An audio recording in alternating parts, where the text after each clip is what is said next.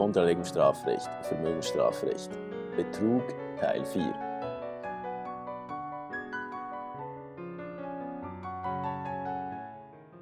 Dieses Mal reden wir ein bisschen über Arglist. Ein spezifisches Merkmal des Betrugs, Ein Das- sehr spezifisches. das so auch nicht alle Rechtsordnungen kennen, Ja. mindestens nicht explizit. ja, Der Sache nach stellt sich die Frage aber eigentlich immer, genau. wie wir da beim Betrug gesagt haben, Ja.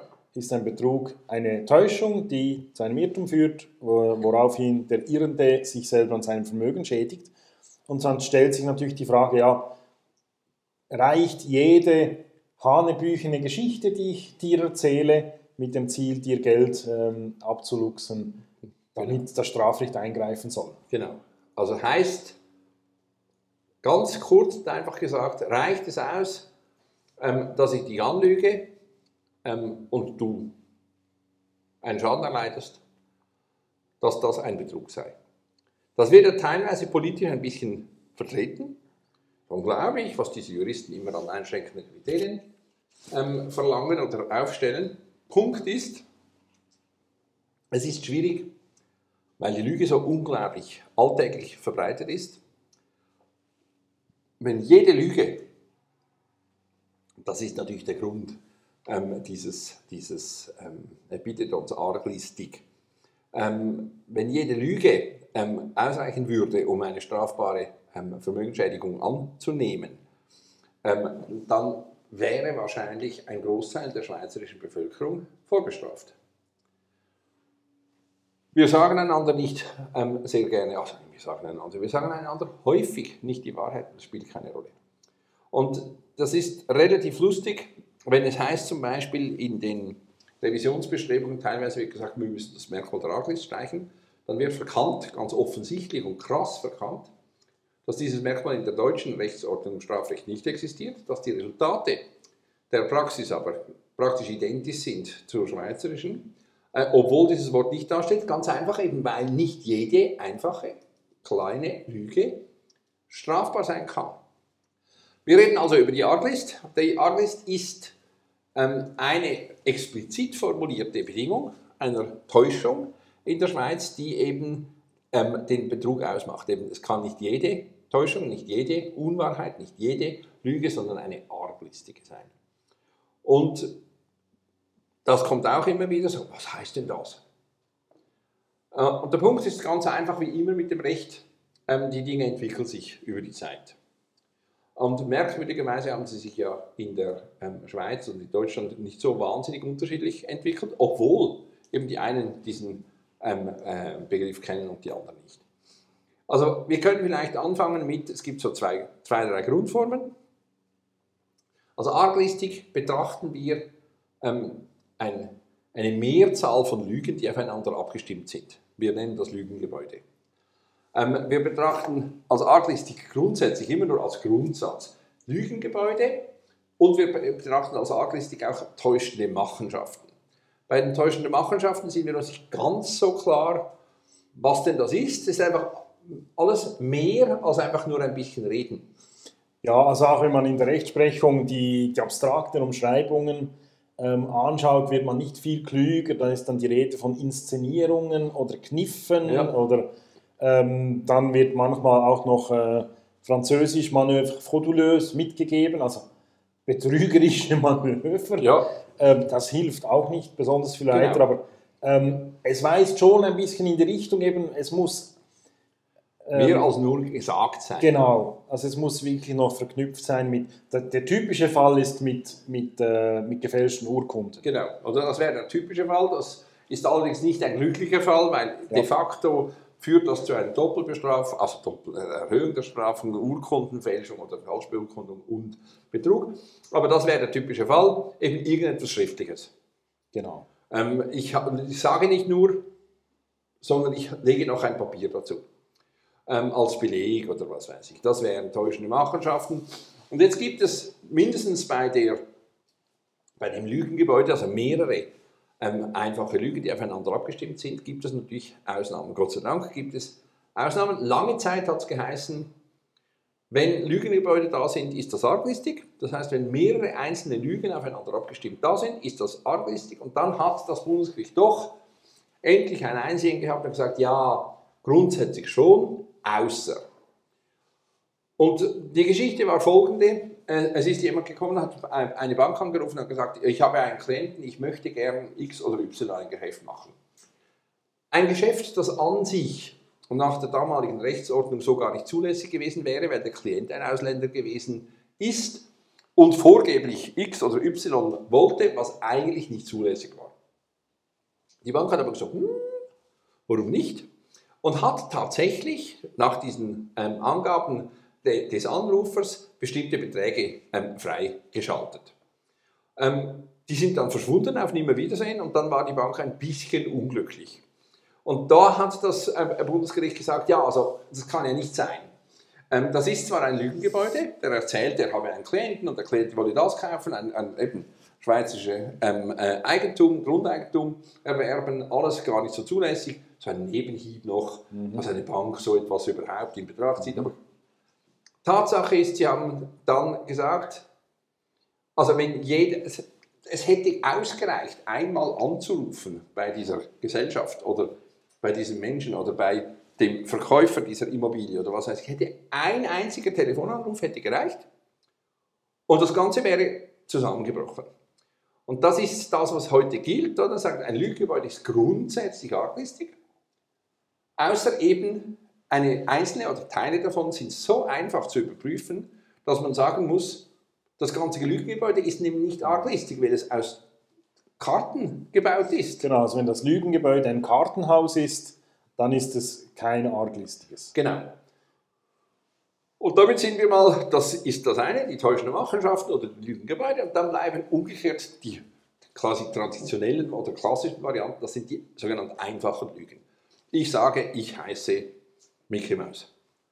Ähm, und man sieht sofort, wenn ich sage, ich heiße Mickey Mouse, dann wirst du nicht besonders beeindruckt sein. Du sagst, ah, wusste ich gar nicht. nicht, oder? Genau. Also, das ist genau der zentrale Punkt. Also das heißt, eine einfache Lüge ist grundsätzlich nicht arglistig. Auch wieder mit Ausnahmen. Genau. Und die Ausnahmen, ähm, die, wenn man es zusammenfassen will, ist, wenn das für den Getäuschten nicht in zumutbarer Weise zu überprüfen ist. Genau. Das kann sein, weil es gar nicht möglich ist. Genau, das ist die erste klassische Variante. Ich kann das nicht überprüfen. Ja. Das wäre typischerweise eine Aussage über meine keine Bereitschaft. Wenn ich sage, ich bin zahlungsbereit, ich werde das bezahlen, wie sollst du das überprüfen? Ich bin zahlungsfähig, das kann ich überprüfen. Ich bin zahlungsbereit, sage ich, wo? Und Genau, ich kann es eigentlich nicht überprüfen, ich kann nur sagen, das reicht mir nicht, ich verlange jetzt eine Vorauszahlung. Genau. Aber das ist eigentlich etwas das anderes. ist etwas anderes, oder? also, also vielleicht eine indirekte Überprüfung. Genau. Aber innere Tatsachen sind typischerweise nicht überprüfbar. Das sind die klassischen Beispiele, wo man sagt, ja, äh, ich kann quasi die Geschäfte nicht mehr machen, wenn ich das überprüfen müsste. Und deshalb werde ich die Geschäfte natürlich auch nicht machen, sondern eben Sicherheit verlangen. Also das ist, was typischerweise passiert. Also das, ich kann es nicht überprüfen. Die abgeschwächte Variante davon Oder wäre nur sehr schwierig. nur sehr schwierig. Also Was mit- eigentlich auf dasselbe hinaus. Also eine, Überprüf eine Überprüfung ist nicht in zumutbarer Weise machbar. Das kann sein, weil es überhaupt nicht machbar ist genau, oder eben weil es zu schwierig ist, um mir das zuzumuten. genau, weil es so aufwendig wäre. Genau. Ähm, oder eben sozial nicht üblich. Genau. Oder stellen Sie, stell dir vor, ähm, du gehst hier in ein Café, sagst, äh, bestellst einen Kaffee und der Wirt sagt, ich will aber Vorauskasse, weil äh, ich traue dir nicht. Genau.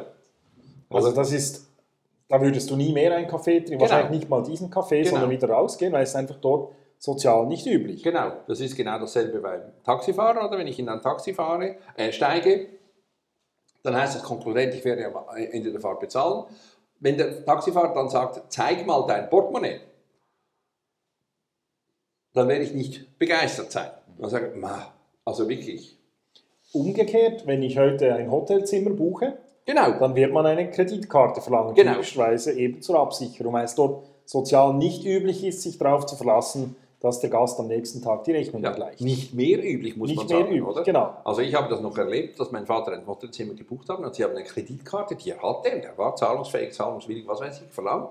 Sage, wieso wollen Sie das? Ja, damit wir sicher sind. Gesagt, zu Ihnen komme ich nicht. Der war so beleidigt. War so, so beleidigt. Sicher nicht, oder?